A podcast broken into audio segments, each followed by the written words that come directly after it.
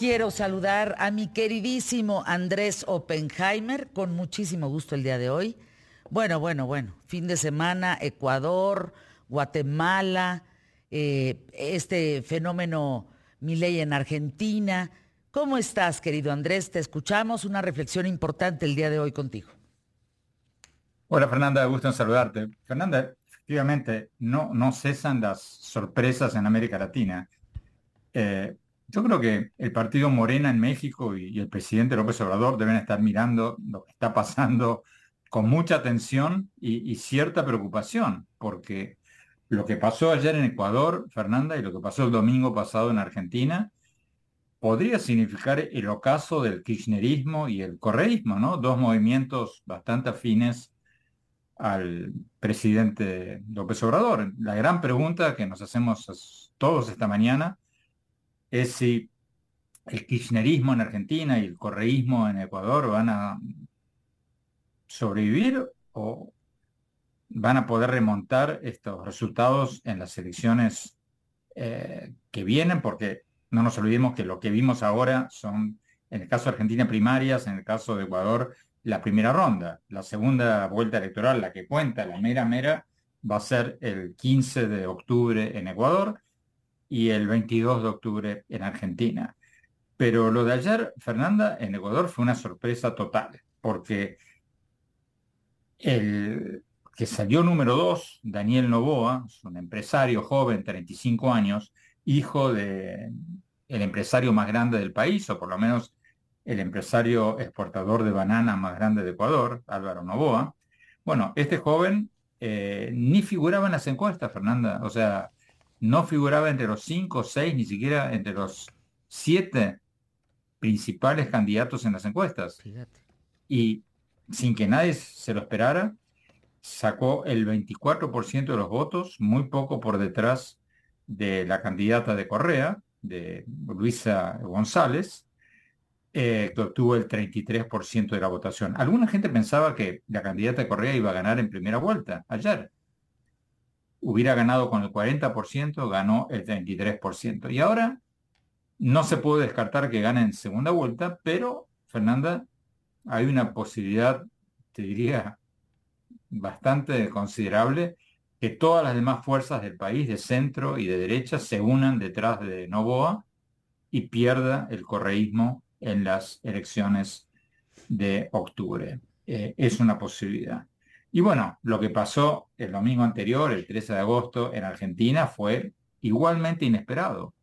Un terremoto político. Ganó el candidato menos pensado, el, outsider, el que está fuera de todos los partidos, un eh, hombre que se define como libertario, que otros definen como de ultraderecha, pero lo cierto, yo lo entrevisté dos veces, eh, abiertamente se proclama un un, político que apoya a Trump, a Bolsonaro, se identifica con algunos de los políticos más de derecha del mundo y eso fue un, terremoto político en Argentina.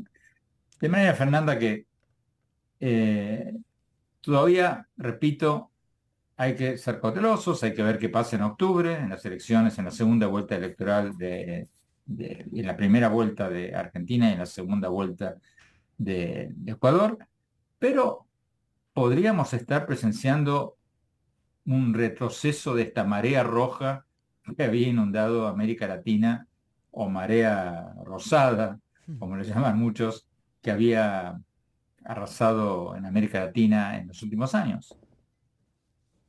Porque si te pones a pensar dónde estamos hoy y dónde estábamos hace apenas un año, bueno, hace un año había un nuevo presidente de Colombia, Gustavo Petro, el primer presidente de izquierda de la historia de Colombia. Tenías un joven, muy prometedor presidente en Chile, Gabriel Boric, presidente más joven y más de izquierda de la historia de Chile desde Salvador Allende. Tenías en Perú a Pedro Castillo, un maestro rural que se había presentado por un partido marxista que había ganado en Perú y todos estaban, el pensamiento generalizado era que la izquierda estaba arrasando en la región. Ahora, si miras dónde estamos ahora, parecía ser que estamos yendo en dirección contraria, porque Petro está muy debilitado en Colombia, después de las revelaciones de su hijo, Nicolás Petro, de que recibió dinero de narcotráfico para la campaña de su padre. Boric en Chile está sumamente debilitado después de que perdió el plebiscito para aprobar una nueva constitución que él estaba apoyando. Eh, y bueno, y Castillo está en su casa con 20 juicios que lo podrían llevar a prisión eh, por un buen tiempo, eh, tras haber intentado dar un golpe de Estado y ser destituido constitucionalmente, por cierto, por el Congreso. De manera que, Fernanda, la gran pregunta esta mañana en toda América Latina es si estamos asistiendo a la muerte del kirchnerismo y el correísmo y de la izquierda eh, populista en América Latina o si esto fue un tropezón y van a poder recuperarse en las elecciones de octubre. ¿Cómo lo ves? Pues eh, ha sido sorpresivo, ¿no? Todo lo que ha pasado en, América Latina, el tema de Guatemala, Argentina, en fin. Eh, ¿Cuál es tu lectura del, del triunfo de Arevalo, por ejemplo, en Guatemala? Bueno, es interesante porque eh, los partidos de derecha muy conservadores en Guatemala, como el que está en el gobierno ahora, lo acusan de ser izquierdista, pero si es izquierdista, es un izquierdista muy interesante, Fernanda, porque a diferencia de otros que se inscriben en la izquierda latinoamericana en este momento, Arevalo es un hombre que ha denunciado abiertamente la dictadura de Nicaragua, es un hombre que defiende eh, a la prensa cuando el actual presidente conservador de Guatemala está remetiendo contra la prensa que denuncia casos de corrupción. Eh, es un hombre que defiende las instituciones. Si realmente estando en el gobierno cumple con sus promesas electorales de ser un, un izquierdista o un progresista, pero a diferencia de otros, sumamente respetuoso de las divisiones de poderes y de los organismos no gubernamentales, de los grupos de derechos humanos, de la prensa, eh, podría ser un fenómeno interesante. Eh, ¿Qué pasa con este tema de izquierda? ¿Por qué el triunfo de la izquierda si, si se sabe históricamente que no ayuda esto en el avance de muchas economías, en el avance educativo, social, en fin? Yo creo, Fernanda, que el, problema no ha sido de la izquierda en sí, porque América Latina ha tenido experiencias exitosas con la izquierda. El gobierno de Ricardo Lagos en, en, Chile fue muy bueno. El gobierno de Fernando Enrique Cardoso en Brasil, Fernando Enrique Cardoso era un sociólogo de izquierda antes de ser presidente de Brasil fue muy bueno.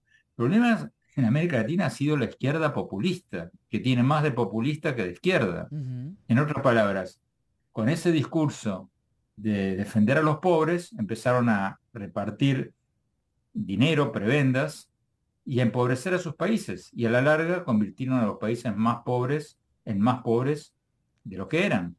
O sea, pan para hoy, hambre para mañana. Entonces yo no diría que el problema es de la izquierda, el problema es de la izquierda populista, de los presidentes que regalan, regalan, regalan y bueno, que se arregle el que venga. Ahora, repercusiones de lo que está sucediendo en América Latina hablando de Estados Unidos. Mira, Fernanda, Estados Unidos está tan concentrado en preservar su propia democracia que la preocupación por los temas de democracia en América Latina están muy relegados. O sea, no te olvides que aquí estamos en las puertas de unas elecciones el año que viene. Eh, Trump sigue siendo el candidato requete favorito de los republicanos. Eh, y si es así, si Trump llegara a ganar, hoy por hoy, yo no creo que ese sea el caso. Yo creo que hoy por hoy gana el presidente Biden. Pero no apostaría la joya de mi abuela en que eso va a ser el caso, porque aunque creo que no le ganaría, hay muchos imponderables. Por ejemplo, Fernanda, hay un partido verde en Estados Unidos, con un candidato afroamericano que se llama Cornel West, un profesor de Harvard. Bueno, este hombre no le va a sacar votos a Trump, le va a sacar votos a Biden. Con que le saque un 3% del voto a Biden, podría ganar Trump. Otro ejemplo, otro imponderable. Biden va a tener 82 años. Eso puede ser un tema también. Gracias, mi querido Andrés Oppenheimer, por estar con nosotros aquí en los micrófonos de ¿Qué tal, Fernanda? Te mando un fuerte abrazo. Gracias, arroba Oppenheimer A. Anuncios QTF. Volvemos con Raúl Sapien Santos, presidente del Consejo Nacional de Seguridad Pública.